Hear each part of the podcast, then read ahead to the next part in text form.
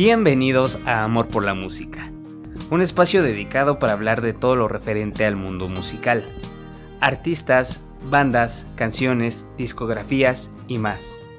Yo soy Edson Mendoza y comenzamos.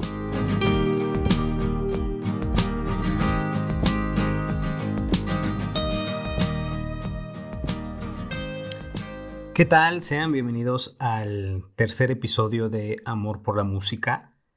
Hoy toca el turno de hablar de una de mis bandas mexicanas top y pues es nada más y nada menos que Zoé. Zoé es una banda mexicana que fusiona varios sonidos de distintos tipos de rock, incluyendo unos toques electrónicos y pues Zoé en varias entrevistas comentan que algunos de los integrantes se conocieron en Cuernavaca, Morelos, y después formaron oficialmente la integración de la banda en la Ciudad de México en el año de 1997. Dentro de, dentro de sus integrantes fundadores se encuentra el vocalista León Larregui, seguido de Sergio Acosta, guitarrista de la banda, también se incluye a Jesús Baez en los teclados o en los sintetizadores. Tenemos a Ángel Mosqueda en el bajo y a Beto Cabrera en la batería, el cual con el tiempo eh, decide abandonar la banda y con esto se integra a Jorge Sidarta, quien posteriormente toma la decisión de abandonar el proyecto ya que le llegó una oportunidad como solista y pues eh, yo creo que fue una gran decisión que abandonara la agrupación porque la verdad es que tiene buen material musical como, como solista. Posteriormente se integra al equipo Rodrigo Guardiola y es el, es el actual baterista hoy en día. En la discografía, el primer disco que sale es precisamente el que se llama Zoe, publicado en 2001, que dio la luz, dio a la luz temas como Asteroide, Déjate Conecto y Miel. En 2003 sale a la luz el álbum Rock and Lover, con éxitos como Love y Soñé, esta última, por cierto, es una de mis canciones favoritas que no deben de faltar en mi celular y en mi reproductor musical. En específico, esta es la versión que más me agrada, eh, ya que con el tiempo sacaron otra versión, pero ya casi llegamos para, para allá.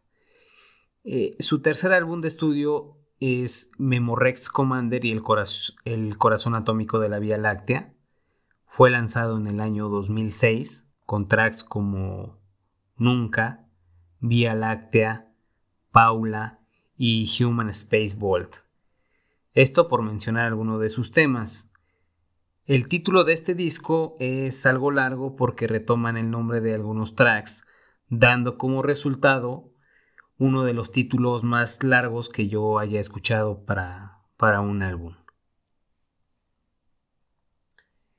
En 2008 también lanzan su primer disco en vivo, el cual se titula 2801107 y lo realizaron en el Palacio de los Deportes para festejar nada más y nada menos que 10 años de trayectoria musical, eh, teniendo un lleno total.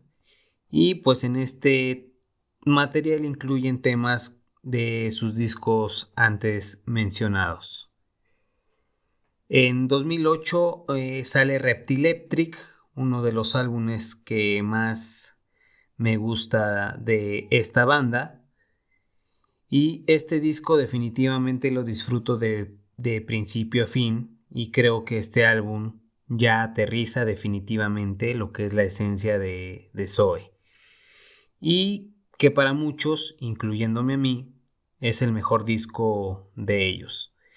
En este vienen temas como Nada, Viene Reptileptric, igual que el título del álbum. Viene eh, la canción de Polly, viene Resiste y viene Fantasma. Esta última se dice que León Larregui se la dedica a su papá. La verdad eso pues no me consta, pero al menos fue lo que alcancé a, leer. Bien, en 2011 fue el año de lanzamiento de uno de los mejores unplug que he escuchado. Aclaro, no digo que sea el mejor porque ya escucharé eh, por ahí algunos de quejarse de esta declaración. Y pues es un proyecto que incluyeron a voces como Adrián Dargelos, vocalista de la banda argentina Babasónicos. También incluyen la participación del, español Enrique Bumburi. Y por último tenemos a una de las voces del rock en español más bonitas que yo haya escuchado. Estamos hablando de Denise Gutiérrez, vocalista de la banda mexicana Hello Seahorse. En este álbum eh, también se incluyen instrumentos inusuales como una máquina de escribir y una jaula de pájaros.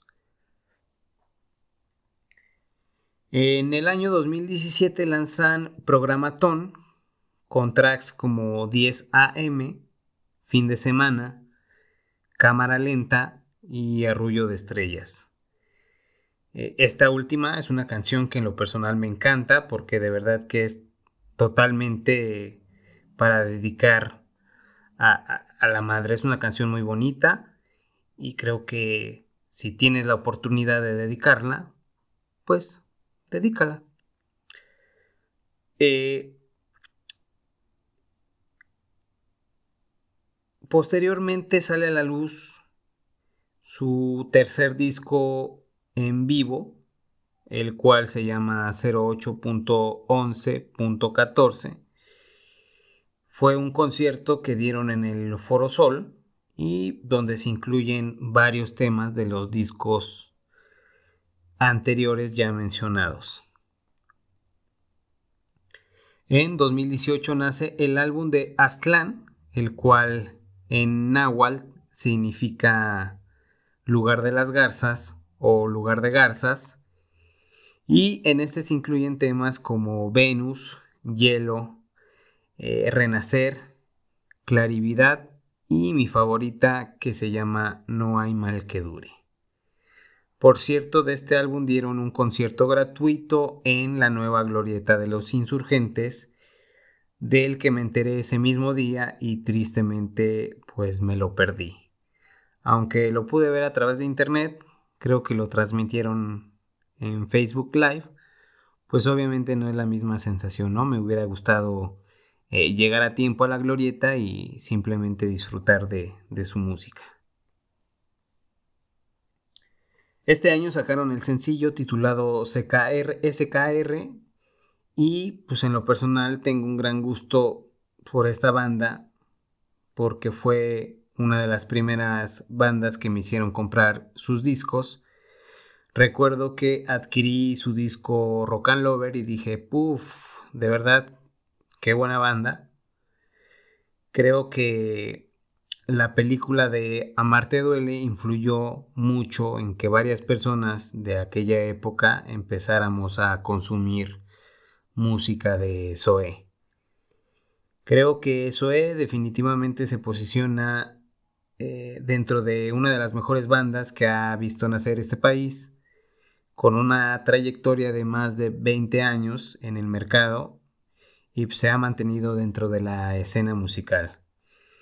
Y esta banda ha asistido a infinidad de festivales en distintos países, tiene una gran aceptación fuera de nuestro país y pues actualmente cuentan con su propio sello discográfico llamado Panoram Studios, con el cual han apoyado a grabarles a nuevos talentos. El caso más sonado, el caso más conocido es el de Reino.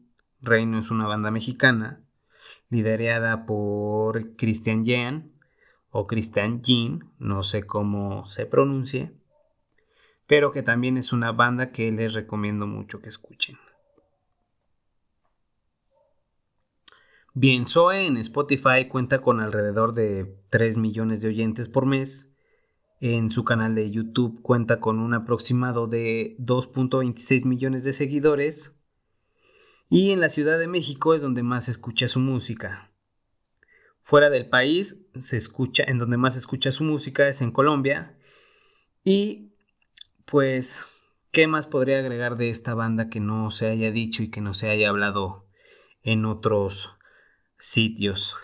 Bien, para finalizar este podcast quisiera invitarlos a que sigan la música de esta icónica banda porque la verdad vale la pena y a pesar de que ya tienen 20 años de trayectoria, yo creo que sí vale la pena porque más que apoyarlos pues es escuchar de buena música, ¿no? Porque creo que igual y dinero pues ya no les hace ya no les hace falta. Síganme en mis redes sociales, en Facebook me encuentran como arroba AXLM Podcast en Instagram me encuentran como amorx-la música. Escríbanme cualquier comentario, sea bueno o malo, siempre será recibido.